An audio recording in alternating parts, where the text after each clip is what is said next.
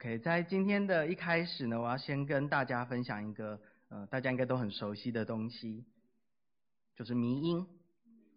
那随着社群媒体的发展，我们其实现在每天可以在网络上，你只要滑你的手机，你就可以可以看到各式各样的迷音。啊，迷音可以有各样的形式，它可能是一个词，它可能是一句话，它可能是一张图片，啊，或者是可以是一个影片。那迷因无所不在，它很好笑，很有趣，但更重要的是，它可以让你产生某一种共鸣。好，我们来看下面这张迷因。这个抱歉了，钱钱，但我真的需要那个酷东西。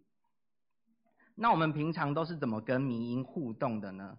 哦，当你可能呃今天你知道啊，你的朋友很想要买一双新的球鞋。你可能就会把这张图啊传给他，好就说啊买了啦，好或者是啊你可能在网络上看到这张图的时候，你甚至你可以在 Instagram 上面，你就直接 tag 你的朋友，好说冲动一波啦。这就是我们跟迷因产生共鸣的方式，因为我们都有一个共同的经验，就是曾经因为想要买某样东西而有所挣扎。所以这样子的一个经验，当我们在看到这张图的时候，就会产生一个趣味和一个互动。而如果当今天有一个经验是我们所有人都有呃共同经验的时候，我们就可以从这个呃小小的图片当中，我们可以观察出某一种社会的普遍价值观。好，从这张图我们就可以看到，这里有一个呃竞争，就是钱钱跟酷东西的竞争。那请问这两个东西最后谁获得了胜利？应该是酷东西，对不对？啊，所以它可能反映出我们现代人的金钱观。因为很多时候，我们现代人可能觉得，与其存钱，不如把它换成我们喜欢的东西。然后在这个迷因里面有一个很重要的词，就是需要，所以它可能反映出了我们某一种对物质的依赖感。我的这个之前，我有个同学在暑假前就跟我说：“哦，我最近觉得生命很空空虚，我想我需要的应该是一台新的 iPhone。”好，然后他就去买了一台新的 iPhone。过了两个礼拜之后，我就问他说：“哎，啊，你买了新的 iPhone 怎么样啊？”他就说：“我发现好像有新的 iPhone 还不够，我觉得我其实好像还需要一台新的 AirPod。”这就是我们对于物质的一个需求哦，他已经很熟悉的在我们的生活当中。而在这一切之上呢，它也很有可能反映出一个潜藏在我们每一个人心里面的意念。那就是我的想要和需要必须不计代价的被满足。其实这样的想法在现代社会是如此，在初代教会的哥林多也是如此。今天我们一起翻开圣经，我们要来看的是哥林多前书，呃，从六章的十二节到二十节，我们可我们可以一起来看一看哥林多教会当时流行什么样的迷因。在这段经文的开头，也就是六章十二节，保罗就提到：凡事我都可行，但不都有益处；凡事我都可行，但无论哪一件，我总不受他的辖制。其实这个凡事我都可行，就是哥林多教会当时流行的迷因，而且这个流行的程度，连不住在当地的保罗都知道，所以我们可以可想而知，它可能是一个。现象级的，可能在整个希腊都很流行的一句话。我们平常在读这段经文的时候，这样顺顺的读过去，我们可能会以为这整句话就是保罗的论述。好，所以我们现在呢，帮他加了一个这个引号。好，如果我们这样看，我们就可以更懂保罗的原意。他是在引用这句话，并且给予回应。好，你们常说凡事我都可行啊，但是我觉得。不都有益处？你们常说凡事我都可行，但无论哪一件，我总不受他的辖制。但是当我们看到这里，我们就会首先有一个很奇怪的问题哈，这群基督徒到底有没有 sense 啊？都已经是基督徒了，怎么会觉得凡事都可行呢？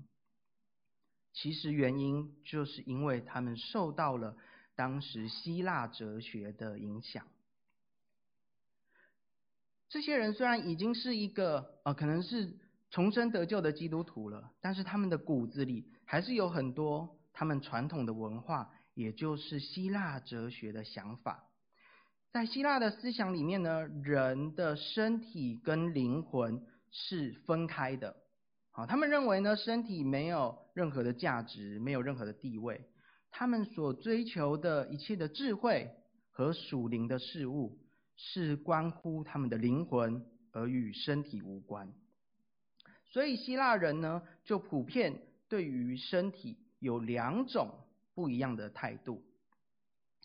第一种呢，他们就会觉得说啊，反正因为我们的身体呢是污秽不堪的，好，是邪恶的，所以我们必须呢用我们圣洁的灵魂来抑制住我们身体的欲望和本能。而另外一种，也就是哥林多教会的人们，他们流行的想法，他们就觉得啊，反正这个身体最后都会消失嘛，啊，尘归尘，土归土，所以我们就想做什么就做什么哈。而且保罗啊，你所传的基督信仰不是要叫我们得自由吗？那这样不就代表我们可以去做任何我们想要做的事情吗？这个时候，我想邀请大家一起先来想一件事情，就是如果你有完全的自由，你想要做一些什么？好，那曾赫哥，我跟大家一样，现在都是学生。哦其实我觉得上班族也是啦。如果我们有完全的自由，我想我们首先希望的就是每天可以睡到自然醒。那如果是我自己的话啊，因为我的这个这个 Netflix 的电影清单已经越积越多了，我觉得应该可以做成一个卷轴。所以如果我有完全的自由，我应该会把一段时间空出来，然后把我想要看的电影全部看完。那哥林多的信徒们，他们有，他们觉得他们自己有了自由之后，他们去做了一些什么呢？当我们把经文继续往下看，在十三节，我们可以看到保罗的教导。他说：“身子不是为淫乱，乃是为主；主也是为身子。”所以在哥林多的信徒中间，有一个很严重的问题。那就是性生活上面的混乱。这时候我们就要来看一下哥林多教会的地理背景。好，这是一个 Google Map。那我们从这 Google Map 上面可以看出呢，就是在这个希腊呢，如果我们从路面的交通来看，这个南北向呢，哥林多就在一个这样子窄窄的，好，这个路面交通的必经之处。如果我们看东西向呢，下面有一个在呃小的那个是更大一点的地图哈，我们会看到哥林多湾这个内湾，它如果要跟外面有呃贸易上的往来，它需要透过这个哥林多运河来通到外面的呃爱琴海或者是下面的地中海。所以呢，哥林多这座城市，它自然而然就成为一个商业的重镇。这个海都城市呢，也成了希腊最大的经济贸易中心之一。但是在这巨大的利益背后，也很有可能会带来复杂而且混乱的生活形态。在希腊文当中有一个词叫做“像哥林多人”，啊，这是什么意思呢？是因为哥林多很繁荣，哥林多很富足。所以我说，哎，你很像哥林多人哦，是指说，哎，你是有钱人的意思吗？很遗憾的，这个词它不是一个褒义词。如果有人对你说，哎，你很哥林多，哎，他要说的是你的品性很低劣，他可能要说的是你的行为很放荡，每天流连声色场所。而在哥林多最有名的就是。在箭头那个山顶上，有一个希腊爱神阿弗罗代蒂的神庙。这个阿弗罗代蒂，可能这个名字你不是很熟悉，但是后来，反正就是希腊跟罗马他们在他们的文化跟神话融合之后，它有一个拉丁文的名字，我们应该都很熟悉，就是维纳斯。这个神庙里面呢，有数千名的女祭司，而你要来这里朝拜的方式，就是和这些女祭司发生性行为。这些女祭司白天呢，就在他们的呃神庙服侍，晚上下了山，他们就下班了吗？没有，早上是服侍，下午晚上呢才要开始工作，他们就继续经营他们在城中的啊。可能是酒吧，可能是色情产业，所以你可以想象，因为它就是一个港都，所以呢，商人、水手、各国的文化习惯以及罪恶就在这里交织交杂。它是一个富足的城市，但同时它也是一个非常堕落、非常混乱的城市。听到这里，我们可以稍微的回顾一下哥林多教会，想象一下这群基督徒他们的处境。在思想上呢，他们受到希腊哲学的影响，他们觉得想要做什么就做什么，因为身体一点都不重要。在行为上呢，他们又受到了环境的影响，就好像那个孟母三迁的故事。他们受到哥林多的风俗和文化影响，他们可能每一天都在面对物质享受以及情欲的试探当中。所以这时候，我们就必须要问一个很现实的问题。所以说，所有哥林多教会的人，所有哥林多教会的基督徒，他们都必须在。这样的大环境当中沉沦吗？没有人可以在这样的环境当中做出正确的决定，做出合神心意的行为吗？好，这个画面大家应该很熟悉，其实它有一个名字哦，叫 Instagram Explorer，就是你要你要搜寻东西的时候，它就会就是这个页面嘛。那它不只是你可以搜寻东西，它在它的下面，其实你会发现 Instagram 它会根据可能根据你平常在看的东西，根据你的搜寻记录，它去推播一些你有兴趣哦，他觉得你应该会喜欢的内容。所以大家有空也可以拿出手机来看一下，就是诶，你的 Instagram 觉得你感兴趣的内容是哪一些？哦，呃，但但是不不是现在拿出来，然后对，结束之后再拿出来。好，我大概是在呃大学要毕业的那个时候，二十二岁的时候才开始使用 Instagram。那当我开始使用的时候呢，他可能想说啊，我就是一个大概二十岁、二十岁到三十岁区间，然后这个年轻气盛的这个男性群众。所以呢，当我一开始在使用 Instagram 的时候，我的这个 Explore 上面啊，就通通都是网美。他们每一个呢都长得很漂亮，然后他们也完全不吝啬在网络上啊展现他们啊可能很好的身材。那在这样子的环境下，二十二岁的我做出了什么选择呢？我就点开这些照片。哦，等下，大家先冷静。我点开了这些照片之后呢，我就点了右上角，右上角那个 option 就是那个三个点点，啊，我就点了没兴趣，啊，我就点了我不想要看到这个，好，下面这个是我这个礼拜的，我刚截图热腾腾的我的 Explorer，好，你们可以看到我现在的页面上这个网美已经越来越少了，然后什么东西越来越多呢？就是熊的影片越来越多，啊，因为我每天。睡觉前呢，我就会打开我的 Instagram，然后看 看一些熊的照片或者是影片来疗愈一下我自己，我在入眠。好了，我这段要讲的重点是，其实我们在这个世界上就是充斥着各式各样的试探，而且在现代，它变得更方便了。我不需要搭船去一趟哥林多的声色场所，我在世界上的任何一个角落，我只要有手机，我只要有网络，我随时都可以满足我眼目的情欲。但是我想，即使是在哥林多这样子的环境，一定仍然有一群基督徒跟我一样，他们在受到情欲的试探的时候，他们在教会充斥着罪恶的时候，他们可以坚定的点选那个右上角的 option，他可以点选没兴趣，他可以点选我不想要看到这个。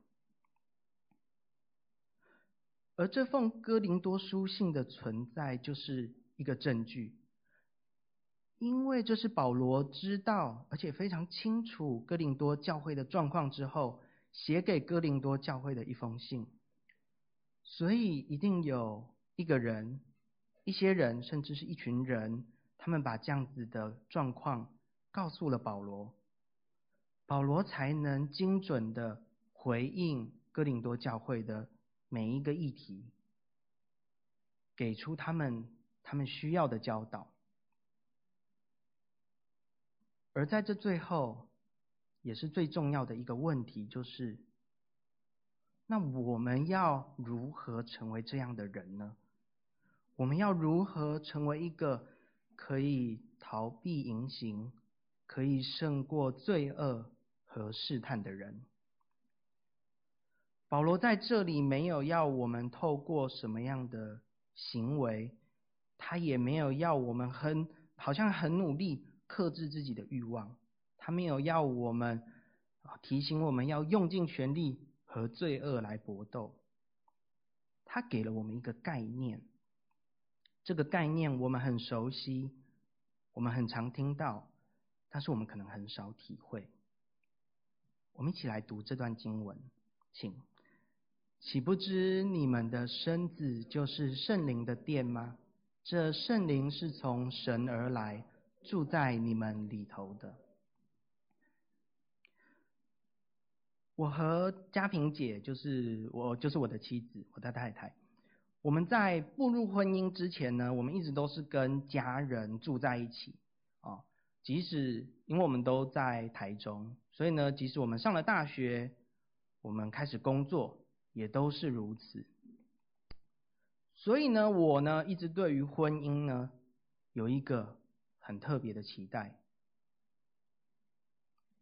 就是可以拥有一个。属于自己的家，好，这是我们结婚之后搬出去啊，我们的第一个租屋处，它是一个八坪的一房一厅的小空间，然后你们可以看到它就这样子丑丑的，然后墙壁不知道为什么要漆一个绿色的 绿色的那个在旁边，看不懂，好，好，但是呢，我们可以拥有一个属于我们自己的家，我们可以决定。它要长什么样子？我们可以决定要摆什么样的摆饰，而且最开心的是，我们可以决定我们的冰箱里面要放满什么东西。所以呢，在经过一连串的讨论、啊挑选家具、采买和布置之后呢，我们终于完成了。啊，这是就是这个看起来 很乱、花花草草的，这就是我们的家。那我们就买了一块布，把那个很丑的洗衣机跟那个厕所给隔开来，我印象非常的深刻。那一天，我就当这一切都摆设好了，然后我就坐在我们买的沙发上。啊，其实它就是一个，嗯，IKEA 还是啊一后啦，啊，他用三折，我们用三折买的一个展示的特价品。但是我还是觉得这一切真的是太美好了，因为我现在。拥有一个属于我自己的家，我记得非常的清楚啊。那一天呢，我就坐在那个沙发上，然后想象这是我的脚，我就用两只脚这样子，把我的袜子这样子脱下来，然后这个时候，我太太在旁边，她就跟我说：“请你不要这样，袜子脱了就要丢到旁边的洗衣篮，然后丢完之后，你还要去洗手，才可以再回来做。”哇！我当下晴天霹雳。哦，晴天霹雳不是因为我知道我以后的日子难过了，是因为有一个新的观念。新的想法进到我的里面，就是这个我所期待的家，不只是我的新家，这里是我们的新家。这个家是我和我的妻子一起建立和打造的，我应该要尊重这个跟我住在一起的人。而在这之后呢，我的生活形态呢就开始有了改变。因为我不再只需要考虑到我自己。好，当今天我的朋友问我说：“哎，曾贺哥，周末要不要一起去看电影啊？”哦，我可能就要想一下，哎，这个周末我们有没有什么行程？我可能要问一下嘉平姐，我可能要确认一下，哎，那她有没有想要看这部电影？当今天我下班的时候，啊，可能我在回家的路上看到一个水煎包的摊贩，我可能就会想啊。嘉平姐应该也会想要吃，而且她喜欢的是韭菜口味的哦，她不喜欢高丽菜口味的。好，当我们开始了这样子两个人的生活，我就不能只像过去一样，呃，只想到我自己，只看重我自己的需要。但是呢，我也不用像背课文那样努力死背，我才能记住我需要看重我的妻子这件事情。我不需要死背。呃，背课文这样子，我才需要知道他喜欢韭菜，不喜欢高丽菜，因为他正在慢慢成为我生活的一部分。我看重他的喜好，看重他的感受，我也很乐意跟他分享我的喜怒哀乐。呃，亲爱的弟兄姊妹，其实我们和上帝的关系也是这样。岂不知你们的身子就是圣灵的殿吗？这圣灵是从神而来，住在你们里头的。若我们的信仰不是建立在与神的关系，而是想要靠一种好像背课文的方式来遵守神的诫命的时候，我们会觉得很痛苦。我们会觉得啊，这个要求好麻烦哦，啊，那个要求好啰嗦，而且我们可能会常常不小心就。故意忘记这些诫命。刚刚分享的这个八平的空间是我和嘉平姐的新家，但是当我们每一个人觉知受洗成为基督徒的时候，我们的身体就成了你我与神的新家。刚刚那个八平的空间呢，那个租金是我和嘉平姐一人付一半，但是我们的新生命呢？我们的新生命是上帝赐下他的爱子，用他的生命一次而且永远的重价买赎而来的。当我们愿意啊，当我愿意听妻子的话，乖乖的把那个袜子放进洗衣篮的时候，不是因为哦我是细汉呢，或是我必须要顺服他，而是因为我们之间有一个爱的关系，我愿意体贴他的需要。而我们如果愿意体贴神的心意，也是因为我们愿意顺服，而且回应他的爱，而不是他的命令。而同样的，上帝也不是高高在上，然后就发一本圣经给我说：“哎，你们，你们就好好照着上面的律法做啊！